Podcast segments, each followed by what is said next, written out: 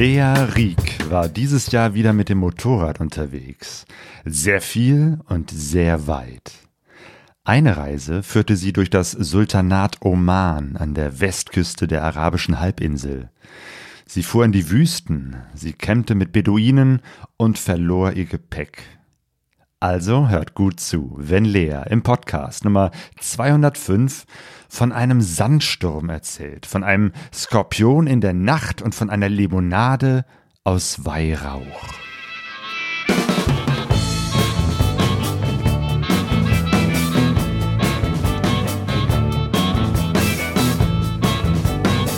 Pegasus Reise. Expeditionen mit den Ohren. Herzlich willkommen zu Pegaso Reise. Ich bin Claudio und ich spreche heute mit der Motorrad-Weltreisenden, Bestseller-Autorin und YouTuberin Lea Rieck. Hallo Lea. Hallo, wow, danke schön. Was für eine Einleitung. Ja. Schmeichelt mir sehr und macht mich auch so ein bisschen rot fast. ja, ich freue mich äh, sehr, dass äh, wir wieder die Gelegenheit haben, miteinander zu sprechen. Leider nur per äh, Videoschalte verbunden. Du bist gerade in der Schweiz, richtig? Genau, ich bin in der Schweiz und ich bin eigentlich auch langfristig in der Schweiz. Ich bin Ja. vor einem, eineinhalb Jahren ähm, von Deutschland in die Schweiz gezogen. In die Nähe von Zürich und ich finde es hier in der Tat sehr, sehr schön. Da, wo man gerne Motorrad fährt, oder? Da, wo man richtig gern Motorrad fährt und ähm, es ist für mich auch gar nicht so eine große Umstellung, weil ich quasi vom einen Alpenvorland in die nächsten Berge gezogen bin. Ich war ja davor München und ähm, beide sind ja sehr gut, wenn es darum geht, dass man irgendwo schnell hinfahren kann, nah an Italien ist oder an Österreich und ähm, ja, hier in der Schweiz natürlich super Berge. Ja, sehr schön. Äh, bist du jetzt auch Schweizerin? Oh Gott, oh Gott, nein. Also was heißt, oh Gott, oh Gott, nein? Ist gar nicht so ähm, einfach, das klingt, ne? als, das klingt, als würde ich nicht gerne Schweizerin werden. Ähm, aber nein, nein, ähm, das ist wirklich nicht so einfach. Man muss hier, glaube ich, erstmal, ich glaube, fünf Jahre lang leben. Dann kann man ein neues Permit beantragen und dann nach noch mehr Jahren könnte man theoretisch so einen Test machen, Einbürgerungstest auch. Da müsste ich, glaube ich, noch viel, viel mehr über die Schweiz wissen, als ich es im Moment tue. Und ähm, aber ich habe es auch gar nicht so richtig vor. Ich bin ganz glücklich mit meiner deutschen und österreichischen habe ich ja auch Staatsbürgerschaft. Ah, okay, Österreicherin bist du auch. Okay, also alles, alles, wo Berge und wo Alpen sind, äh, hast du, Genau. äh, hast du irgendwie so einen Fuß äh, in der Tür und ein Motorrad stehen. Und äh, trotzdem zieht es dich so weit in die ferne Welt, dass du sehr, sehr viel auch äh, auf anderen Kontinenten unterwegs bist. Ja, ich versuch's zumindest. Das war ja jetzt ein bisschen ähm, seit Covid so ein bisschen eingeschränkt, die ganzen Fernreisen. Und ich hatte so das Gefühl, dieses Jahr ist es wieder so richtig losgegangen zum ersten Mal. 2022, äh, wir sind am Ende des Jahres, schon relativ kurz vor Weihnachten, aber allein in diesem Jahr warst du im Oman, in den USA und auf Island. Also ich glaube, zu wenig unterwegs kann man jetzt nicht sagen, dass du das warst. Genau, ich habe jetzt quasi so mein Jahressoll an Reisen erfüllt. Deswegen bin ich jetzt gerade auch in, äh, in der Schweiz und nicht wieder auf Reisen. Weil ich sage ja immer, ich reise ganz gerne. Also ich versuche jedes Jahr ungefähr so drei Monate zu reisen, drei bis vier Monate. Und ähm, den Rest der Zeit zu Hause zu sein und normal zu arbeiten und Geld zu verdienen. Weil das muss man natürlich auch, um auf Reisen gehen zu können. Aber es äh, funktioniert ganz gut bei dir, ne? Weil so drei, vier Monate unterwegs sein, finde ich, ist schon eine traumhafte Situation. Ja, das funktioniert natürlich auch nur so gut, weil ich wirklich komplett freiberuflich arbeiten kann, zum Glück, und mir auch irgendwie diese Struktur aufgebaut habe in den letzten Jahren, dass ich ähm, sehr projektbezogen arbeiten kann in all den verschiedenen Sparten, in denen ich ja arbeite. Und ähm, das ist natürlich ein kleiner Traum, aber ähm, war natürlich auch viel Arbeit und hat manchmal natürlich auch so ein bisschen Unsicherheit, mit der man leben können muss, wenn man nicht unbedingt weiß, was ist jetzt das nächste, wenn man nach Hause kommt. Aber bis jetzt funktioniert das ganz gut für mich. Ja. Sehr gut. Und äh, ich wollte gerne mal mit dir über deine Reise durch den Oman sprechen, weil das ist ja echt nochmal so ein, so ein Reiseziel, was äh, wenig Menschen auf dem Schirm haben. Also ich hätte jetzt auch, hätte jetzt auch bei, bei interessanten Reisezielen nicht auf dem Schirm gehabt, nicht dran gedacht. Ähm, ich äh, weiß, ich habe einst äh, ganz am Anfang äh, von Pegaso Reise 2011 mal ein Interview mit Erik Peters über seine Reise Oman-Island gemacht. Stimmt, ihr wart beide im selben Jahr in äh, Island und im Oman. Nur, dass du nicht durchgefahren bist, sondern es waren zwei verschiedene Reisen. Aber trotzdem, ähm, ne, Oman ist, ich musste extra auf der Karte gucken, so ein kleines Sultanat auf der arabischen Halbinsel. Wie bist du auf dieses Ziel gekommen? Ehrlich gesagt ging es mir so ein bisschen ähnlich wie dir. Also es war jetzt nicht unbedingt auf den Top, auf der Top-Prioritätenliste meiner Reiseziele. Aber ähm, ich wollte, es war, also es war eigentlich geplant, die Reise ist auch so ein bisschen schief gegangen am Anfang. Ähm, es war eigentlich geplant, über letzte Weihnachten beziehungsweise Neujahr dahin zu fliegen und diese Motorradreise zu machen. Und da ist dann aber ähm, so ein paar persönliche Sachen dazwischen gekommen, deswegen musste sie ja nochmal verschoben werden um zwei, drei Monate. Und ähm, es war eigentlich so, dass ich dachte, ich möchte gerne eben über die Winterzeit nochmal verreisen für ungefähr vier Wochen und ähm, am liebsten irgendwo hin, wo ich noch nicht war, was ähm, natürlich schlimm klingt, aber ich war ja einfach auch schon in vielen Ländern ähm, auf meiner Weltreise und deswegen wollte ich nochmal so ein ganz neues Land entdecken und natürlich Winter, da muss es natürlich auch warm sein. Und ähm, wenn man dann schaut, ich war ja fast, ich war ja in sehr vielen, an sehr vielen Orten in Südamerika, ich war in Australien, in Asien und so weiter. Und dann war da irgendwie halt diese arabische Halbinsel, auf der ich noch gar nicht war und auf die man auch manchmal jetzt klar, weil irgendwie die politischen Gegebenheiten so sind, aber oft auf so einer langen Weltreise oder über Landreise gar nicht so richtig vorbeikommt, weil es eben so eine Halbinsel ist. Mhm. Und deswegen dachte ich mir, okay, ich nutze mal diese Chance und ähm, schaue mir den Oman an, weil ich in der Tat schon viele gute Sachen davon gehört habe. Und hatte aber selbst, glaube ich, gar nicht so genau im Kopf, wie es da aussehen könnte und was da so ist und was man da erlebt außer dass es viel Sand und viel Wüste gibt. Ist ja schon mal eine gute Voraussetzung. Äh, also ich war letzten Monat in Namibia und ich finde Sand und Wüste auch total faszinierend, wenn man selbst äh, unterwegs ist und dann auch noch mit dem Motorrad. Da ist das schon etwas sehr Besonderes. Ich finde das auch. Ich finde auch alleine so diese Weite und ich finde es auch so ein bisschen, ich glaube einfach, weil ich es nicht so gewohnt bin oder wir es vielleicht nicht so gewohnt sind aus unseren Breitengraden. Also ich kenne die Berge und man kennt irgendwie so dieses Flachland und so Skandinavien und sowas. Und ich finde es auch im selben Moment immer beeindruckend und auch so ein bisschen bedrohlich und herausfordernd, weil man eben auf so viele Umstände trifft, die man normalerweise nicht kennt. Also es kommt ja meistens in der Wüste extreme Hitze dazu, manchmal extreme Trockenheit. Es kann natürlich auch ganz furchtbar schlimm regnen, aber es ist irgendwie immer an so einem Limit, das man eigentlich aus unserem Breitengraden nicht gewöhnt ist. Und das finde ich sehr, sehr spannend und auch wirklich sehr herausfordernd an Reisen in die Wüste. Mhm. Stimmt, immer an, an, bestimmten Punkten am Limit. Das, das äh, passt sehr, sehr gut. Ähm, ich habe im Vorfeld auf äh, Social Media mal so gefragt, ob äh, Hörerinnen und Hörer äh, Fragen an dich haben. Und ein paar Fragen habe ich mit dabei und, und äh, will die auch so ein bisschen so hier einstreuen. Ähm, und bevor wir jetzt wirklich in den Oman einsteigen, kommt äh, eine Frage vom Chris Moon Travels. Und zwar fragt er, wie lebst du nach deiner großen Weltreise? Wie ich lebe nach meiner großen Weltreise. Ich würde sagen, wie ein halbwegs normaler Mensch in einer normalen Mietwohnung. Also, äh, was du gerade erzählt hast, mit irgendwie selbstständig arbeiten und drei bis vier Monate verschiedene Reisen im Jahr machen, klingt, finde ich ehrlich gesagt, nicht so normal. Ja, dann sagen wir, ich lebe so acht Monate lang wie ein normaler Mensch und die anderen vier bin ich auf Reisen. Ja, also ist, ist, ist eine interessante Geschichte, weil es gibt ja auch Menschen, die eine Weltreise machen und dann sagen so, jetzt habe ich einfach wirklich genug gereist, jetzt werde ich heimisch. Ja und, und kümmere mich um meinen Garten oder was auch immer. Ähm, und äh, dich hat das weiterhin gepackt und du bist immer noch ganz, ganz viel unterwegs. Das stimmt. Es gibt aber auch genau das Gegenteil. Also was heißt nochmal das Gegenteil von dem, was du gerade beschrieben hast? Es gibt ja auch die Reisenden, die dann quasi für immer Reisende bleiben oder stimmt, für eine ja. sehr, sehr lange Zeit, die einmal losfahren und dann erstmal Open End on the Road bleiben, was ja auch ähm, eine Option wäre, weil man, wenn man nicht so wie ich irgendwie eine Wohnung in teuren, an teuren Orten dazu auch noch irgendwie bedienen muss und eben ein Leben in Deutschland beziehungsweise in der Schweiz finanzieren muss, dann kann man natürlich mit sehr, sehr viel weniger über die Runden kommen. Und ähm, das wäre natürlich auch eine Option. Das ist aber auch nicht so richtig mein Leben, weil ich liebe auch das Leben zu Hause und äh, meine Freunde zu sehen und meine Familie zu sehen. Und deswegen ist das eigentlich für jetzt für mich so die optimale Option zu wissen, dass ich eben ähm, durch meine Jobs ähm, und durch meine Arbeit auch wirklich die Möglichkeit habe, sehr viele, verschiedene, sehr viele verschiedene Sachen zu machen und dadurch eben auch mir so diese Zeit freizuschaufeln, um reisen zu können, aber eben auch zu Hause sein zu können. Und das ist, ähm, ja, das funktioniert für mich super und ähm, für das Erste bleibt so. Ich glaube aber irgendwann werde ich sicherlich wieder mal auf eine längere Reise gehen.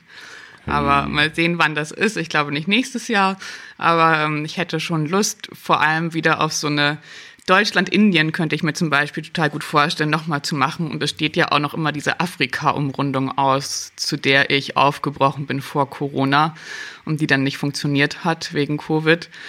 Und die aber noch immer schwierig ist, wie man jetzt gerade auch bei Erik sieht, das wirklich irgendwie über Land zu machen, ohne das Motorrad über viele Länder weg zu verschiffen. Stimmt, über diese halbe Afrika-Reise hatten wir ja schon mal ein Interview gemacht, damals noch in Corona-Zeiten. Und das wäre natürlich auch cool, wenn du das noch schaffst, diese Umrundung des afrikanischen Kontinents noch weiter fortzuführen. Genau. Ja. Also das steht sicherlich auf der Liste. Aber ähm, das wären dann, glaube ich, eher so für mein Gefühl, wären das meistens eher so sechs Monate Reisen oder acht Monate Reisen und auch nicht wieder so ein kompletter, weil bei meiner Weltreise habe ich ja wirklich so einen kompletten Bruch gemacht quasi mit allem Kündigen, Job kündigen und erstmal so Open End on the Road sein und es waren dann am Ende des Tages 18 Monate, glaube ich, die ich unterwegs war. Und ähm, ich glaube, das wäre jetzt durchaus, selbst wenn ich auf eine lange Reise gehen würde, trotzdem ein bisschen kürzer. Bisschen kürzer. Ähm, dagegen war die Oman-Reise ja schon fast ein Wochenende. Wie lange warst du da unterwegs? Ich glaube nur einen Monat. Genau, da war ich ungefähr einen Monat, bin aber auch nicht jeden Tag gefahren, muss man dazu sagen. Also ich habe dort eben auch zwischenzeitlich noch ein bisschen gearbeitet und äh, hatte so ein paar freie Tage in Anführungszeichen, also fahrfreie Tage, einfach um die Arbeit zu machen, die bei mir irgendwie noch anstand und die ich dann nach Deutschland geschickt habe. Mhm. Und ähm, ich glaube, also für die, ich war ein, ungefähr 30 Tage dort und ähm, ich glaube, wenn man diese Reise nachfahren wollen würde oder Menschen, die auch gerne in Oman reisen, ähm, kann man, glaube ich, wirklich mit zwei Wochen sehr, sehr viel machen und sehr, sehr viel sehen. Also es ist jetzt nicht ein Land, bei dem man irgendwie sich einen Monat nehmen muss oder zwei Monate, sondern man kann wirklich in zwei Wochen einen normalen Urlaub, den ja jeder irgendwie mal hat, ähm, das wirklich auch bereisen und nachmachen, was ich auch toll finde. Hm. Wie hast du dich auf diese Reise vorbereitet? Du, ähm, ich bereite mich ja meistens auf Reisen nicht so wahnsinnig viel vor. Ähm, und dazu muss man ja auch sagen, dadurch, dass ich ja inzwischen mehr Reiseerfahrung habe, als ich sie zum Beispiel vor meiner Weltreise hatte, ähm, habe ich natürlich jetzt auch das ganze Equipment zu Hause. Es ist jetzt nicht so, als müsste ich irgendwie noch groß einkaufen gehen oder mir irgendwelche Sachen anschaffen, die bei mir fehlen oder meine Reiseapotheke vielleicht mal irgendwie kurz ähm, nochmal durchschauen, ob da noch nicht, nicht schon alles abgelaufen ist. Aber ansonsten ähm, gibt es nicht so viel, was ich da vorbereiten müsste. Und ich habe mir natürlich so, also ich glaube, das Einzige, was ich immer vorher mache, ist, ähm, ich schaue mir natürlich so ein bisschen an, wo ich losfahren möchte und wo ich hinfahren möchte. Ähm, Gerade im Oman war das auch die Frage, weil ich war dort nicht mit eigenem Motorrad unterwegs. Ähm, ich hatte ein Mietmotorrad, was auch lustigerweise genau dasselbe ist, wie ich zu Hause habe. Deswegen sieht es ein bisschen so aus, als wäre es mein Motorrad. Genau, die weiß-rote Teneré, genau das Modell, das du auch so fährst. Das war auch mein erster Eindruck, als ich deine Videos gesehen habe. Ach, äh, wie hast du denn dein Motorrad jetzt dahin gekommen? Genau, das haben auch alle gefragt. Aber wie du auch, ähm, wie, wie man irgendwie gerade glaube ich, gerade irgendwie oft merkt, so Reise, so Schiff, Verschiffungskosten sind im Moment so teuer, dass es ähm, teilweise keinen Sinn macht. Und mhm. ähm, gerade auf so eine kurze Reise in Anführungszeichen ähm, hat sich das nicht gelohnt. Und deswegen habe ich dann ein Motorrad geliehen in, von einem Unternehmen, das im Oman sitzt. Ich hatte eigentlich erst geplant, bei, meiner, bei meinem ersten Versuch ähm, hätte ich bei einem Unternehmen ähm, bei Turatec aus Dubai geliehen. Und die hatten dann aber bei meinem zweiten Versuch im Februar, März war ich dann, glaube ich, dort, ähm, hatten die keine Verfügbarkeit. Deswegen musste ich dann nochmal umschiffen und habe dann dadurch dieses ähm, andere Unternehmen gefunden, von dem ich dann gemietet habe. Das heißt, es gibt mehrere Unternehmen, bei denen man sich ein Motorrad im, in Oman ähm, mieten kann. Genau, also es gibt, glaube ich, so, es gibt, glaube ich, zwei im Oman selber, also die, bei denen ich gemietet habe, die heißen, ich bin mir nicht ganz sicher, ich glaube Turkmana Motorcycles. Mhm. Und ähm, dann gibt's noch ein anderes Unternehmen, die haben so ein bisschen kleinere Motorräder, die bieten aber vor allem auch Touren an, also dass sie quasi mit dir fahren und ähm, die machen dann auch so richtige Wüstentouren, was auch toll ist. Aber ich wollte selber reisen ohne geführte Tour. Und ähm, dann hat man natürlich auch die Möglichkeit in Dubai Motorräder zu mieten, was ja wirklich nur so zwei Stunden vom Oman entfernt ist. Also man kann in ah, Dubai mieten okay. und dann direkt drüber fahren. Und das ja. wäre meine erste eigentlich, das war der erste Plan in Dubai zu mieten und dann in den Oman zu fahren. Und ähm, jetzt war das dann anders. Ähm, dadurch, dass ich bei diesem omanischen Unternehmen gemietet habe, haben die das Motorrad nach Salala gebracht, was so ganz im Süden ist vom Oman.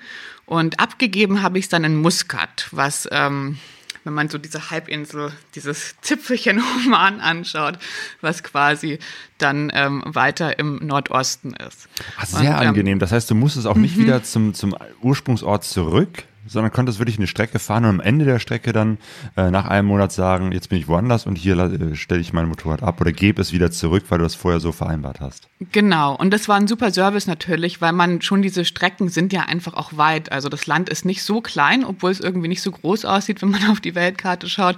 Aber das sind dann ja schon irgendwie so, weiß nicht, so 2000 Kilometer oder 1500 Kilometer, die man halt durch die Wüste fährt und die man sich dann am Ende spart, in Anführungszeichen, wenn man jetzt nicht diesen ganzen Trip wieder irgendwie nach Muscat oder nach Salala zurückmachen muss. Mhm. Gibt es irgendwelche medizinischen Vorkehrungen, Impfungen oder so etwas, äh, wo du dich nochmal mit beschäftigen musstest? Ähm, ich persönlich nicht und da fragst du jetzt gerade auch die falsche, weil ich bin so vollkommen durchgeimpft wegen meinen ganzen Reisen, dass ich ähm, überhaupt nicht in Gefahr laufe, irgendwas nicht zu haben. Und ich äh, gehe auch regelmäßig ähm, zu meinem Tropenarzt und lasse die auffrischen, weil ich sowieso weiß, dass ich irgendwann wieder irgendwo lande, wo ich alles brauche. Und ähm, deswegen laufe ich da gar nicht in Gefahr. Aber in der Tat glaube ich, braucht man nicht so wirklich viele Sachen, weil es auch sowas wie ähm, Malaria oder ähm, so gefährliche Moskitos, Moskitokrankheiten und so weiter ähm, effektiv dort nicht gibt. Also man ist, es ist relativ also es ist nicht wie im Dschungel und im Urlaub, wo man, wo irgendwie die ganze Zeit irgendwelche Dengue-Moskitos lauern, sondern ähm, es ist viel, viel weniger Gefahr, sich da irgendwie so tropische Krankheiten oder Virus zuzuziehen. Hm. Gibt es auch nicht so viele Insekten. genau, es ist zu heiß. oder so, aber ist noch keine Impfung. genau. Vielleicht in der Regenzeit. Es gibt ja auch eine Regenzeit im Oman, ah. ähm, in der ich nicht da war, die aber auch sehr beliebt ist in der Tat, um zu reisen, weil es dann sehr grün werden soll in manchen Teilen. Also in Salala, die Gegend, in der ich am Anfang war, ähm, da soll wohl wirklich alles, was jetzt irgendwie so sehr wüstig und ähm, bergig aussah, soll dann wohl in wirklich so einem ganz krassen Grün erblühen. Das ist, glaube ich, Mai, Juni oder sowas. Und da weiß ich natürlich nicht, wie es dann ist mit den, ob es da irgendwie vielleicht dann doch Moskitos gibt, aber mhm. ähm, zumindest nicht zu meiner Reisezeit im Winter, die ich durchaus sehr empfehlen kann, weil im Sommer wird es natürlich ähm, viel zu heiß, um auf dem Motorrad dort zu fahren. Mhm. Ähm, noch was zur Vorbereitung. Ich habe noch eine Hörerfrage. Der Streuner fragt, hast du an einem Schrauberkurs teilgenommen für diese Reise? Also für diese Reise nicht. Ich habe von meiner Weltreise ja mal an so einem Schrauberkurs teilgenommen. Ähm, da habe ich dann sehr viel mitgeschrieben und habe dann auch leider sehr schnell sehr viel vergessen davon, was mir da erzählt wurde. Und ähm, immer wenn irgendwas mit dem Motorrad ist, stehe ich schon ein bisschen wieder vor einer Herausforderung. Aber ich kenne natürlich inzwischen schon auch mein Motorrad und kann so die Grundsachen machen. Und wenn nicht, habe ich einfach auch die Erfahrung gemacht, es gibt so viele findige kleine Werkstätten, ähm, die man im Zweifelsfall konsultieren kann und die dann wirklich irgendwie immer irgendwo aus dem Boden schießen, wo man denkt, man ist mitten im Nirgendwo. Und ähm, bisher hat das bei mir immer ganz gut funktioniert. Und ja, ich glaube, mit sowas wie einem Plattenreifen muss man natürlich rechnen. Ähm, das ist dann aber natürlich, was du sagst, so vorbereitungsmäßig nimmt man natürlich einen Ersatzschlauch mit und ähm, alles, was man brauchen könnte, um so einen Reifen wieder zu reparieren, auch wenn man eben nicht an eine Werkstatt kommt, sondern vielleicht nur Hilfe von irgendwelchen Einheimischen hat oder es im Zweifelsfall selbst machen muss. Und ähm, in der Tat haben wir auch ähm, äh, nicht Reifen, Schläuche, Schläuche. Schläuche bekommen von dem Motorrad, ähm, von demjenigen, der uns die Motorräder geliehen hat, ähm, weil er gesagt hat, wenn irgendwie ein Reifen ein Problem hat oder ein Schlauch kaputt geht, dann sollte man das im Oman natürlich schon dabei haben, mhm. einfach ja. weil man es halt nicht an jeder Ecke in der Größe bekommt. Ja. Und das war natürlich auch ein super Service. Also der hat uns eigentlich alles mitgegeben, was man schnell brauchen könnte, falls das Motorrad ein Problem hat. Und natürlich dadurch, dass es ein Mietmotorrad ist und nicht das eigene, hatten wir auch immer die Option, ihn anzurufen, falls irgendwas Schlimmes ist. Und das ist natürlich dann nochmal ein ganz anderes Gefühl, als wenn du auf deinem eigenen Motorrad bist. Hm. Genau, du sagst schon wir, äh, du warst nicht allein unterwegs, sondern mit deinem äh, Reisepartner, äh, der Mann, der so ein großes Geheimnis ist, weil man weiß nicht, wie er heißt, äh, man, man sieht ihn auf den Videos auch nicht, man weiß nur, er fuhr eine Afrika-Twin. Ähm, da gab es auch eine Frage, nämlich von dem Florian Mertel. Warum ist The Travel Partner so kamerascheu? Das ist eine gute Frage. Äh, das müsste man ihn selber fragen, wenn er denn Fragen beantworten würde. Offiziell auf Social Media, was er nicht tut. Nein, ich glaube, das ist einfach. Ähm, es gibt ja Menschen, die sind nicht gerne auf Social Media. Also der hat auch selbst keinen, er hat auch selbst keinen Facebook-Account oder sowas. Der hat das einfach nicht, weil er es nicht möchte. Und ähm, ich kann das sehr gut nachvollziehen, weil ich finde, dass Social Media auch, also gerade wenn man wie ich auch mit Social Media arbeitet und da quasi so präsent ist, merkt man natürlich auch, was das für negative Seiten haben kann. Und ähm, manche Leute wollen, glaube ich, einfach nicht ähm, in Videos sein, auch gerade wenn man eben nicht so Content produziert, wie ich das tue, sondern wie mein Reisepartner einen normalen Job hat und überall eben mit seinem Gesicht dann auf 10.000 YouTube-Videos zu finden sein. Und ähm, das ist eigentlich ein Hauptgrund, also einfach, dass er halt ähm, seine, seine Persönlichkeitsrechte quasi wahren möchte und einfach nicht überall im Internet sofort auffindbar sein möchte, was ich total respektiere, weil ich glaube, ich, wenn ich nicht so Content produzieren würde, wie ich es tue, genauso wäre. Und, Alles ähm, oder nichts, weil du bist ja super präsent. Genau, genau. Und das totale Gegenteil. ich finde, das Problem ist natürlich so ein bisschen, dass die Leute sich so denken, so, oh, was ist denn das für einer, dass er irgendwie jetzt so nicht seinen Namen sagt. Und dann sagen auch manche zu mir so, oh, das ist aber unfreundlich, dass du ihn nie beim Namen nennst. Aber ähm, ich habe auch mit ihm darüber gesprochen und wir fänden es beide merkwürdiger, wenn ich ihm einen Namen geben würde, der gar nicht sein Name ist, als wenn ich einfach sage Reisepartner und ähm, er einfach gar keinen Namen hat. Und ähm, ich, wie gesagt, ich kann das wirklich irgendwie total gut nachvollziehen und deswegen auch, glaube ich, gut akzeptieren. Und ähm, ich glaube, das Problem ist eher ein bisschen, dass die Leute sich natürlich denken, so, warum ist es so? Aber die Sache ist halt auch die, ich suche mir meine Reisepartner oder meine Reisecompanions nicht aus, nachdem wie Social Media tauglich sie sind. Also das ist ja ein totaler Quatsch. Ich mache ja nicht irgendwie meine Reise mit jemandem, weil ich denke so, hey, der funktioniert gut auf meinen YouTube-Videos, sondern ich mache meine Reisen mit denjenigen, mit denen ich meine Reisen gerne machen würde. Und ähm, wenn diejenigen halt sagen, so du, sorry, irgendwie ist es nicht so mein Ding, die ganze Zeit mein Gesicht in die Kamera zu halten und äh, bei allem gefilmt zu werden, dann kann ich nur sagen, klar, ich respektiere das und wir reisen trotzdem zusammen. Ja, und es funktioniert ja auch. Das ist ja. Äh Total. es ist auch fast ein bisschen ein Mysterium inzwischen. Also ich muss ja auch manchmal selbst ein bisschen drüber lachen, weil dadurch, dass es eigentlich, also es ist ja eigentlich kein Geheimnis. Wir treffen ja auch öfters mal irgendwie, wenn wir unterwegs sind, Leute, die vielleicht meinen YouTube-Kanal kennen und die dann sagen, ah, hey, bist du nicht Lea? Und dann ähm, sehen sie ihn und sagen, ah, und du bist der mysteriöse Reisepartner. Und dann lacht er natürlich und sagt, hahaha, ja klar. Also es ist ja nicht so, als würde ich ihm dann ein Handtuch über den Kopf werfen oder eine Mülltüte. genau, so eine braune Plast äh, Papiertüte genau. mit so zwei Löchern drin. genau. Ja. Aber ähm, ja, so ist es nicht. Oder irgendwann Aber, kommt ähm, raus, es ist doch eine Strategie, eine, eine Media-Strategie, um so ein Geheimnis draus zu machen. Und dann kommt irgendwann raus, das ist vielleicht ein berühmter Politiker. Ich habe auch schon gesagt, wenn, wenn, wenn ich das YouTube-Video machen würde, Revealing My Travel Partner, wäre das wahrscheinlich jo, das meiste. Das wäre der Renner. Das musst du mal irgendwann machen, wenn es so schlecht läuft. Dann machst du einfach hier so, jetzt kommt das Video, wer ist der Travel Partner? Und dann denke ich mir immer so, wie traurig. Ich, ich stecke so viel, so viel ähm, Herzblut in alle anderen Videos und was alle interessiert, ist mein dummer nicht dummer, aber mein Travel-Partner, der, der sein Gesicht nicht zeigen möchte. Und deswegen ist dein YouTube-Kanal ja auch so erfolglos äh, mit über 100.000 Abonnenten. Oman Ihr wart Oman. also im Oman, äh, zu zweit unterwegs, obwohl, ne, irgendwann hat er sich auch verabschiedet, ne? Ihr, ihr wart so, Genau. so ein Teil äh, unterwegs und dann bist du sozusagen einen anderen Teil äh, alleine auch weitergefahren. Genau, er hat sich quasi wie, ähm, wie normale Menschen äh, zwei Wochen Urlaub genommen, wie er das oft macht, und ähm, ich habe den ganzen, hab einen Monat genommen. Also er war quasi die Hälfte der Zeit dabei und ich war dann nochmal die andere Hälfte der Zeit alleine dort unterwegs.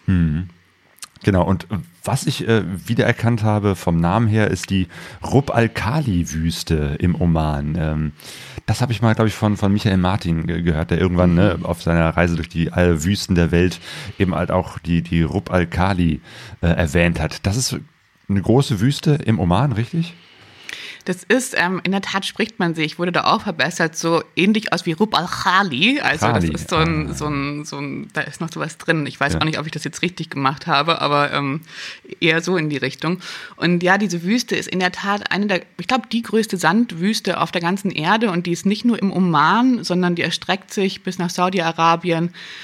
Ich glaube auch ein bisschen in den Jemen ähm, und ähm, ist einfach wirklich riesig und da ist irgendwann auch einfach gar nichts mehr. Genau, eine, eine klassische Sandwüste, wie man sich das so im Bilderbuch vorstellt. Genau, und ähm, ist, die wird, glaube ich, auch nochmal, also ich, die, da gibt es, glaube ich, schon sehr verschiedene Orte in dieser Wüste. Also die Orte, an die wir jetzt vom, die wir vom Oman gekommen sind, die geht irgendwann los. Man fährt dann in so, eine, so ein kleines Dorf namens Uba, das ist noch relativ bekannt. Da fahren ein paar äh, Touristen noch hin, weil da gibt es irgendwie so einen archäologischen Fund, das nennt sich die Ver... Ähm, Die versunkene Stadt. ne? Versunkene Stadt, genau, Ja. genau. Ähm, das ist ähm, so eine Stadt, die mal, im, die früher eines der größten Handelsbereiche der Erde war und die dann eben im Sand verschwunden ist und man meint, die dort gefunden zu haben, äh, anhand von Ruinen, die sie ausgegraben haben. Und da geht's dann eigentlich so mehr oder weniger los. Äh, man fährt dann von dort, was auch schon so ein bisschen im Nirgendwo ist, ähm, fährt man quasi Richtung Wüste und da ist dann auch die letzte Tankstelle und dann ist da wirklich nicht mehr viel. Also man fährt dann von dieser Tankstelle, an der man noch tanken soll, wir haben auch noch einen extra Kanister mitgenommen, ähm, fährt man dann los und man weiß, dass dann noch ein so ein ganz, ganz kleines Dorf kommt. Ich glaube, 90 Kilometer später oder 80 Kilometer später oder sowas. Und dann ab diesem Dorf, also wir reden schon von, von, diesem, von dieser versunkenen Stadt, ist es quasi schon, ist es nur noch eine ähm, Gravel, also es ist nur noch eine steinige Sandstraße und keine normale Asphaltstraße mehr. Also schon direkt von, von Anfang an volles Programm. Genau, genau. Und wir haben auch gesagt, so, ich wollte unbedingt in diese Rub al-Khali-Wüste. Und ähm, dann war so ein bisschen die Frage, wo man da reinfährt. Weil natürlich, die ist groß und es gibt viele Orte, an denen man ähm, da theoretisch ähm, reinfahren kann. Man kann die auch durchqueren natürlich, was aber mit zwei Motorrädern meiner Meinung nach schon fast fahrlässig wäre, wenn man die so richtig durchquert, weil einfach zu viel passieren kann und man wirklich kein Handynetz mehr hat etc. pp. Und ähm, auch wenn man da reinfährt, also wo wir reingefahren sind, sagt es eigentlich schon, dass man nur noch im Konvoi fahren sollte, auch Autos, also dass man nicht mehr alleine fährt, ähm, dass man eben immer zu zweit ist mindestens. Und die Straßen waren noch relativ gut, auf denen wir da gefahren sind. Und ähm, wenn man, glaube ich, in anderen Orten reinfährt, über die wir auch nachgedacht haben und eben so eine Durchquerung macht, dann sollte man meiner Meinung nach auf jeden Fall mindestens drei Motorradfahrer sein oder eventuell vielleicht sogar noch ein Auto dabei haben. Weil es so weit ist, ähm, weil es so große Strecken sind oder welche Gefahren lauern denn da in der Wüste? Ähm, alles so ein bisschen. Es ist also, ich glaube, die größte Gefahr ist, dass man, ähm, dass es halt einfach sehr einsam ist. Also gerade wir, wo wir reingefahren sind, was heißt ging's noch? Da war dann auch nichts mehr irgendwann. Aber ähm, wenigstens war da eine Straße, die man irgendwie noch fahren konnte. Aber ich glaube, an manchen anderen Stellen sind die Straßen halt einfach keine Straßen mehr, sondern wirklich irgendwie nur noch irgendwelche Sandtracks, die man auf seinem GPS suchen kann, aber die nicht mehr irgendwie als Straßen erkennbar sind. Und da ist dann natürlich schwierig. Du hast kein Handynetz, es gibt kein Wasser, es gibt keine ähm, richtigen Straßen, es gibt keine Siedlungen mehr, es gibt keine Menschen. Also du bist da einfach sehr auf dich gestellt. Und wir wussten es natürlich auch, als wir da in die Wüste gefahren sind. Das Einzige, was es gab, war eben so diese Sand- beziehungsweise kleine Schotterstraße, auf der wir da gefahren sind. Und die gibt's eben auch nur, weil da am Ende dieser Straße irgendwann 300 Kilometer in die Wüste rein so ein Militärcamp ist, die da halt regelmäßig entlangfahren und das halt ein bisschen plattwalzen. Und ähm, das ist diese Straße, die wir genommen haben. Wir sind die also quasi reingefahren und dann wieder rausgefahren. Wir wussten aber auch, da ist nichts. Also du kannst auch nicht irgendwie Wasser kaufen oder Lebensmittel kaufen oder sowas.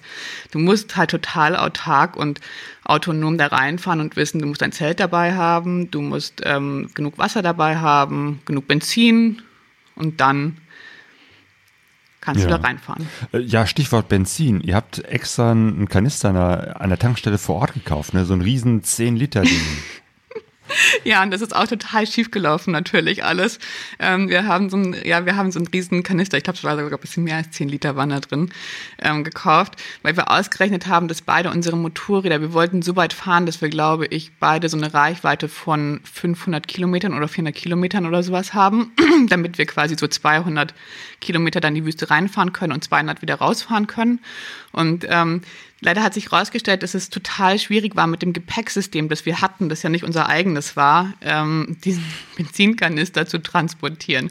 Und da ist uns, glaube ich, und ich, das sieht man in einem YouTube-Video gar nicht so richtig, weil ich irgendwie nicht alles gefilmt habe, aber da ist uns, glaube ich, in den ersten, weiß nicht, 80 Kilometern, ist der uns 20 Mal von beiden Motorrädern gefallen, Boah. weil wir ihn nicht richtig festmachen konnten und weil die Straße so schlecht war. Ja. Also die Straße war halt einfach so eine rucklige ähm, Stein- und Schotterstraße mit so großen irgendwie Felsen teilweise drauf, dass man, dass es einfach so eine Ruckelpartie war und der nirgends richtig fest war. Und dann haben wir irgendwann gesagt, nach, ich glaube, den ersten 80 Kilometern, haben wir gesagt, okay, wir führen jetzt die Motorräder auf mit dem Benzin und ähm, was schon leer gegangen ist und lassen ihn dann einfach verstecken am Straßenrand. Was natürlich kein Versteck war in so einer offenen Wüste, sondern wir haben ihn einfach am Straßenrand stehen gelassen und gehofft, dass er noch da ist, wenn wir zurückkommen. Und ähm, das hat dann in der Tat funktioniert. Also er stand dann am nächsten Tag noch immer genau da, wo wir ihn gelassen haben. Ja, äh, Stichwort Gepäcksystem. Ihr hattet so äh, Softbags dabei, also jetzt keine äh, Alu-Koffer, sondern so Softgepäcktaschen. Waren die auch so mit ausgeliehen oder habt ihr die mitgebracht? Die waren mit ausgeliehen. Also die waren ja. schon an den Motorrädern dran, was auch ein bisschen die Herausforderung war, war meine Tenere. Das war Moskomoto ähm, was ja sehr gut ist eigentlich. Es war das mhm. erste Mal, dass ich damit gefahren bin. Ich fand die gut, die Gepäcklösungen. Das einzige Problem war, dass ähm, mein Reisepartner hatte an seiner Africa Twin so diese normalen großen ähm, Taschen dran und ich an meiner Tenere äh, leider nur so mini kleine Taschen auf den Seiten. Und das ist, glaube ich, jetzt nicht unbedingt ein Problem, wenn man normal reist, aber ich habe immer wahnsinnig viel Kameraequipment natürlich dabei und meinen Computer etc. pp. Also brauche ich, ich brauche, glaube ich, einfach doppelt so viel Platz mindestens wie Normalreisende, die nur ihre Tasche dabei haben, wegen meinem ganzen elektronischen Equipment, was ich mitschleppe. Mm. Und das war so eine kleine Herausforderung, das auf beiden Motorrädern ähm, so unterzubringen, dass ich auch so die Sachen, die ich brauche, um zu filmen, ähm, schnell irgendwie rausholen kann, ohne dass das wahnsinnig kompliziert ist. Aber deswegen hatten wir eben auch nicht so viel Platz und ähm, genau, ihr hattet dann hinten drauf so, so, so Türme von mehreren Taschen, die dann übereinander äh, hingen und dann mit, mit äh, Zurgurten festgemacht werden. Wir hatten, wir hatten in der Tat jeder nur so eine Tasche, glaube ich, hinten drauf ah. oder zwei. Ich glaube, nee, nur eine hinten ja. drauf. Und den Rest haben wir versucht, irgendwie in diesen Seitentaschen unterzubringen. Ähm, aber auch eher genau mit so Zurguten. Und wir hatten dann eben noch so Rockstraps auch selber dabei. Und ähm, das nehme ich immer mit in der Tat nochmal so, also diese Rockstraps oder nochmal einfach so diese, ich weiß nicht gar nicht, wie man die nennt, diese Straps, die einfach diese, diese kleinen Klickteile haben, die man schnell festzurren kann, mhm, ja, wenn irgendwas locker ist. Mhm. Und mit denen haben wir eben auch versucht, diesen Benzinkanister festzumachen, was so gar nicht geklappt hat. Genau, was einfach so, so, so ein fetter äh, Kanister war. Also jetzt nicht so, gibt es ja auch so Systeme von so ja. ganz dünnen, die man dann rechts und links auch nochmal irgendwie ans Gepäcksystem richtig festschnallen kann, sondern da ging es eher darum, auf, auf den Gepäckrollen hinten dran, drauf, drunter noch irgendwie dieses, diesen Benzinkanister drauf äh, zu spannen. Und der ist mehrmals runtergefallen.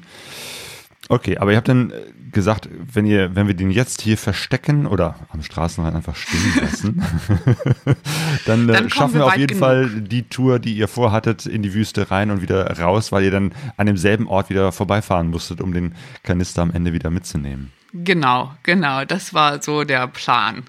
Und ähm, das war auch nicht ganz so kritisch, wie es sich anhört, weil es gab eben so zwischen dem Abstand des Kanisters und ähm, der großen, dem großen Nirgendwo war eben noch dieses ganz kleine Minidorf. Also im allergrößten Zweifelsfall hätte man wahrscheinlich irgendwie in dieses Dorf noch fahren können und vielleicht da irgendwas auftun können, weil Leute, die irgendwie als Nomaden in der Wüste leben, ja meistens irgendwo Vorräte haben an Benzin, Essen, Wasser und allem, was man so braucht. Hm. Aber Wasser hattet ihr dann auch dabei? Irgendwelche Trinkblasen, Flaschen, was auch immer? Ich habe, ich reise lustigerweise nie mit so Camel Packs heißen die, glaube ich, gell, was man ja so mhm. sich auf den Rücken die Trinkbeutel mit, Trink, mit Schlauch Trink so nach vorne. Beutel, ja. ähm, was viele machen. Ich muss das mal ausprobieren. Ich habe das noch nie gemacht irgendwie. Ich weiß auch nicht genau warum. Irgendwie ist mir nicht so, irgendwie mag ich es nicht, das, den Gedanken, was auf dem Rücken tragen zu müssen. Und ähm, ich ja, glaube, aber. heißt es, möchte man eigentlich den Rücken frei haben. Ne? Ich verstehe das ja. auch nicht, was, wie, wie andere Motorradfahrer dann in Hitze mit Rucksäcken unterwegs sind, die dann auch nochmal irgendwie äh, den, den Körper aufwärmen, weil dann hinten irgendwas auf dem Rücken ist. Statt ich Luft. glaube in der Tat, es macht total Sinn. Also mit dem Trinken, das macht, glaube ich, schon wirklich Sinn, weil du nicht immer anhalten musst, um zu trinken und weißt einfach wirklich, wenn du auf irgendwie so Schotterstraßen, Sandstraßen unterwegs bist, sehr, sehr anstrengend ist das Motorradfahren. Und wenn du dann nicht irgendwie immer stehen bleiben musst bei irgendwie 40 Grad und ohne Schatten, ähm, dann ist es natürlich, glaube ich, schon gut, um einfach hydriert zu bleiben, diese ganzen Trinkbeutel und Blasen.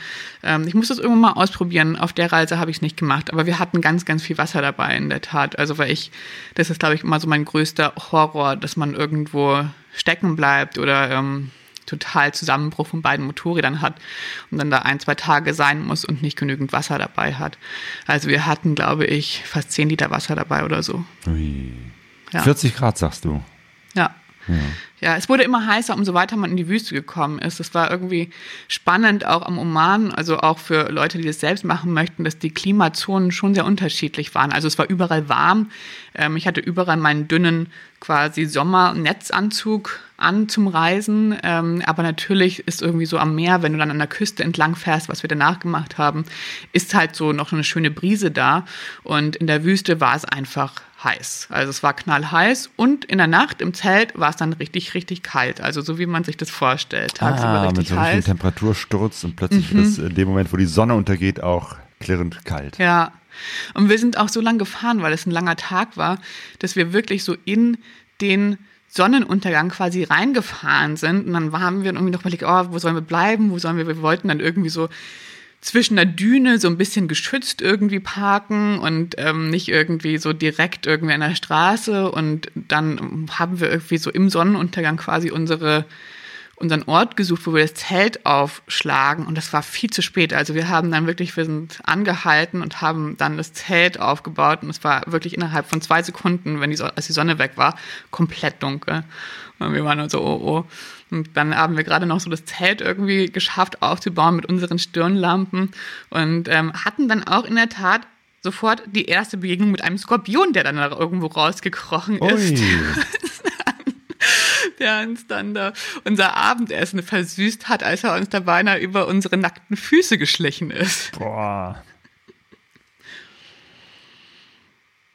Das heißt, er ist einfach auf euch zugekommen, weil sonst heißt es ja, dass, dass viele gefährliche Tiere oft sehr scheu sind und dann Menschen eher meiden, aber der war da bei euch vielleicht was kuschelig und nett.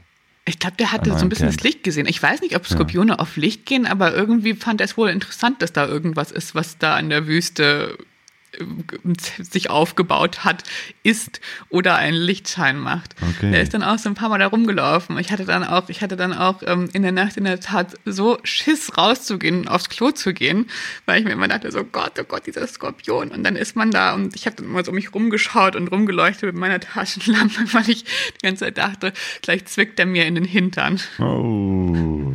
Aber konntet ihr ihn irgendwie vertreiben oder was macht man, wenn da so ein Skorpion auftaucht? In, in, in gemeinsamer Union wegspringen und ein bisschen rumkreischen. Ach, schade, dass es davon kein Video gibt. Ja, wir sind beide irgendwie nicht so, also wir sind beide jetzt nicht auch nicht so Killer. Also ich, ich, hm, ich bin eher so ein bisschen, wenn ich auch so große Spinnen sehe oder irgendwelche Schlangen oder so weiter, bin ich nicht diejenige, die dann so auf die zugeht oder mit dem Schuh draufhaut oder so, auch wenn es wahrscheinlich eine ganz gute Alternative wäre. Ich würde, ich bin immer so, dass ich ein bisschen abwarte und schaue, wo sie denn so hingehen und wenn sie sich dann in absehbarer Zeit aus dem Radius wegbewegen, dann denke ich mir, okay, Jetzt äh, toleriere ich euch aber schon.